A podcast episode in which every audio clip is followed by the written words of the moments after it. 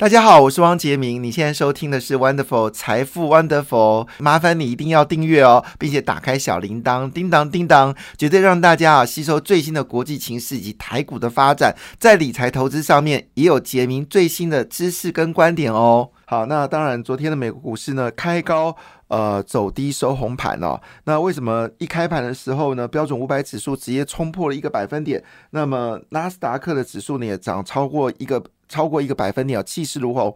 那最后呢，标准五百是回涨到回涨到零点七四个百分点，但是纳斯达克呢还是一个上升的格局。在昨天呢，其实整个美国股市呢是欢声雷动哦。主要原因呢是公布了六月份的物价指数哦，恭喜美国哈，他们的增速呢已经放缓到只剩三个百分点了，表示呢美国的这个呃利率呢，美国通膨呢。真的已经有有效的被打下来哈，这是美国劳工部在七月十二号公布六月份消费者物价指数升幅是百分之三，月升幅呢是零点二个百分点，都低于市场的预期。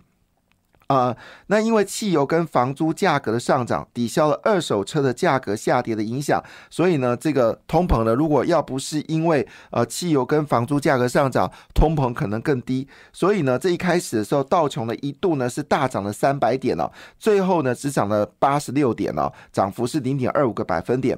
好，那另外一部分呢，就是通货膨胀，其实我们知道在去年最严重的时候呢是九点一个百分点，现在呢已经降到百分。分之三哦，这是令人觉得非常兴奋的一件事情。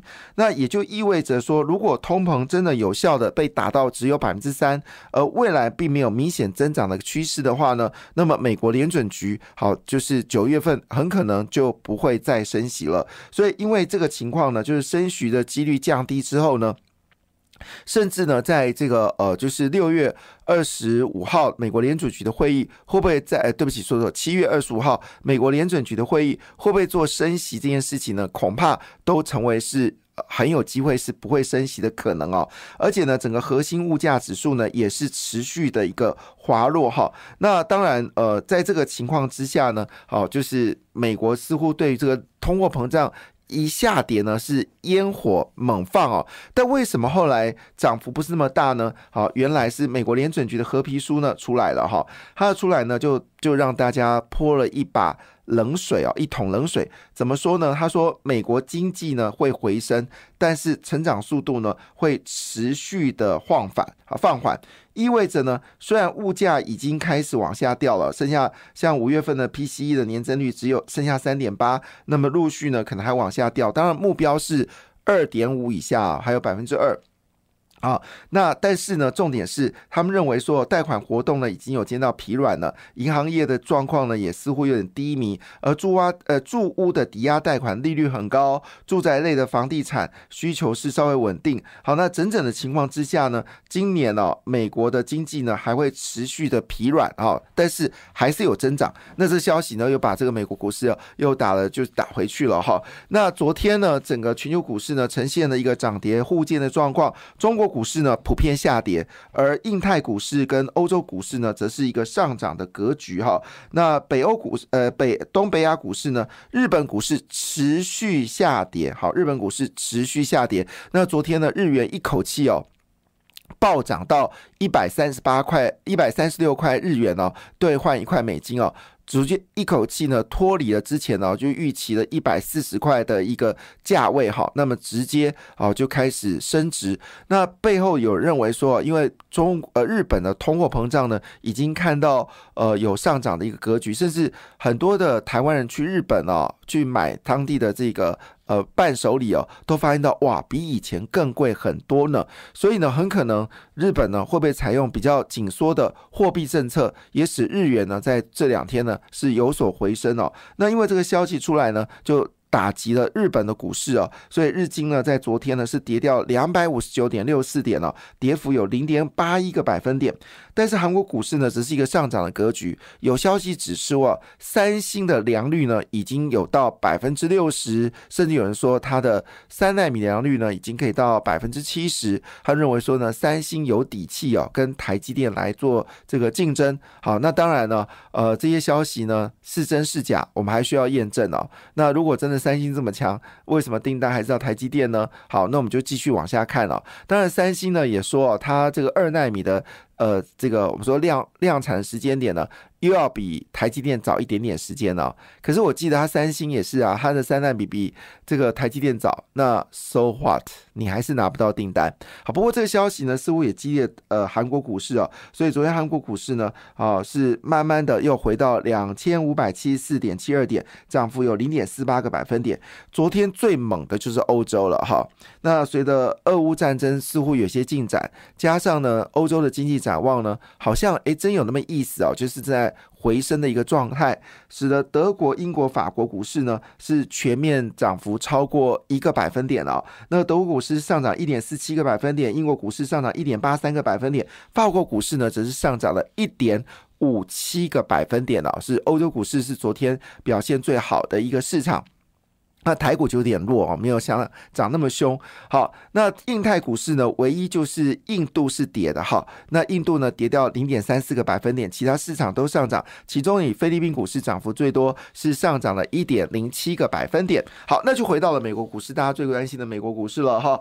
那美国股市呢，在昨天呢是道琼工业指数呢是最后是上涨了零点二五个百分点，标准五百指数呢则上涨零点七四个百分点，纳斯达克则是上涨一点。一五个百分点，费半指数，来宾掌声鼓励，哈，是上涨了一点八六个百分点，还算不错了，好，虽然一点八六，呃。可以啦，好，可以接受。那大家最接近、最呃最在意的，当然就是台积电 ADR。好，恭喜各位，贺喜各位。哈，台积电 ADR 呢，在昨天的费半指数里面，是以大涨二点六一个百分点收盘哦，比这个费半指数还要涨得多。好，当然。涨也没涨，涨哎，其实不要说涨没很多，其实也多涨了大概零点八个百分点，算是了不起了哦。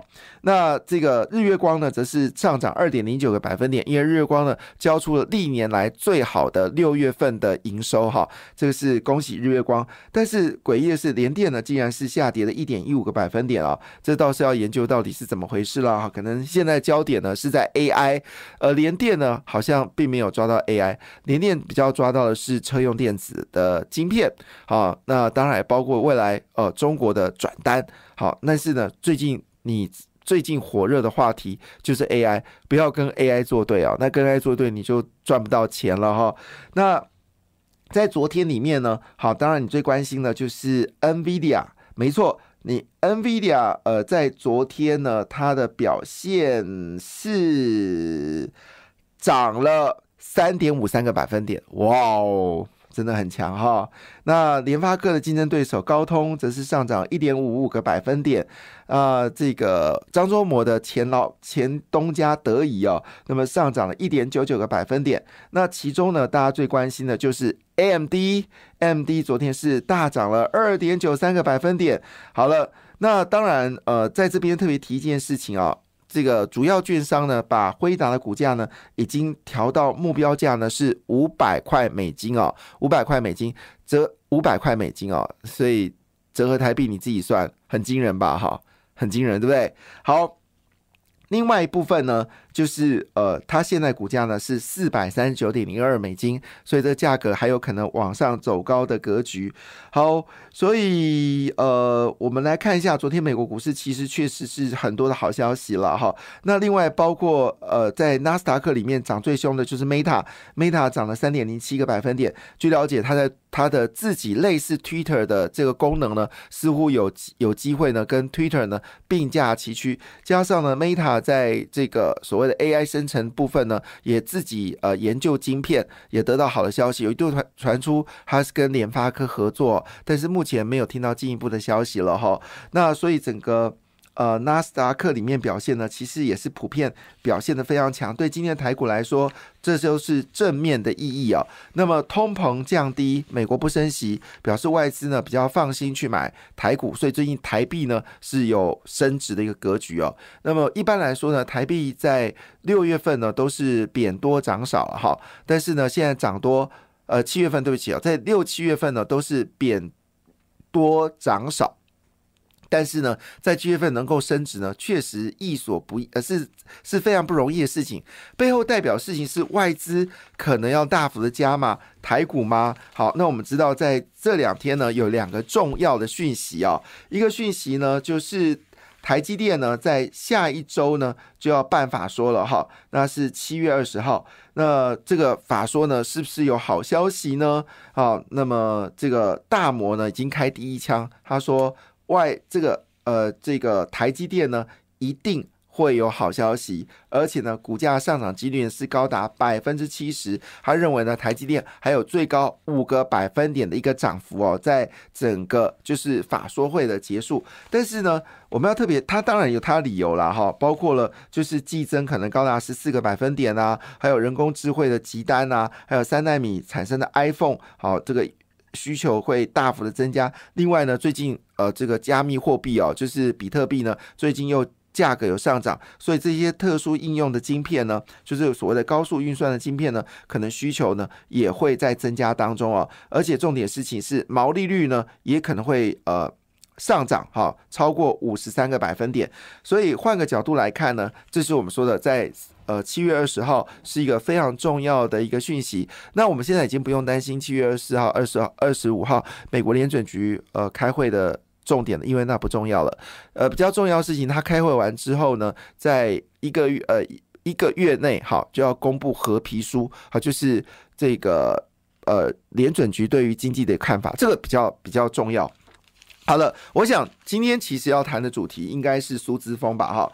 那么苏之峰呢，有传说本来是在七月十九号要来台湾哦，现在已经提早了，会不会是直接从中国来台湾？呃，我要看他的行程，但下一周呢就会访台了。那公开的预呃这个露面时间呢会在。这个所谓的七月十七号，主要原因呢，是因为国立阳明交通大学呢要给他荣誉博士，所以呢，他就选择了七月十九、十七号。但是呢，真正关键点呢，应该是在七月十七号他的演讲内容吗？还是在七月十九号的时候后呢？他会有一连串拜访。客户跟厂商会不会就像黄仁勋一样公布一连串的好消息，也大家所在乎的焦点？当然，我们都知道了，其实它现在呢有两个主要的晶片，一个是米二五零，一个是米三百。那米二五零呢，就是跟呃 NVIDIA 的 A 一百对决，而米三百呢是跟 H 一百来做对决哦。那据了解呢，他们现在在软体上面的改善之后呢，M。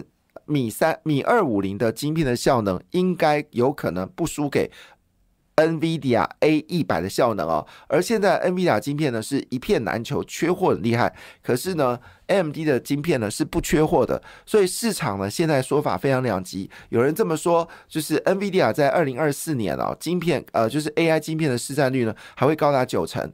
但是有个说法是说，AMD 跟英特尔这次呢来势汹汹，好，那很可能在明年呢会跟辉达呢竞逐这个市场。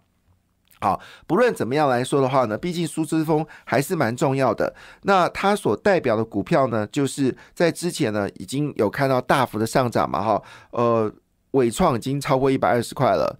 红海，你要真的哭到一个极致哈！我们在这个节目上面就说了，不要再提红海了。好，甚至你去提英业达都可以。昨天英业达大涨了三个百分点了，股价已经到五十块钱了。那过了五十就要朝五十块的上方进行啊，就是这么简单。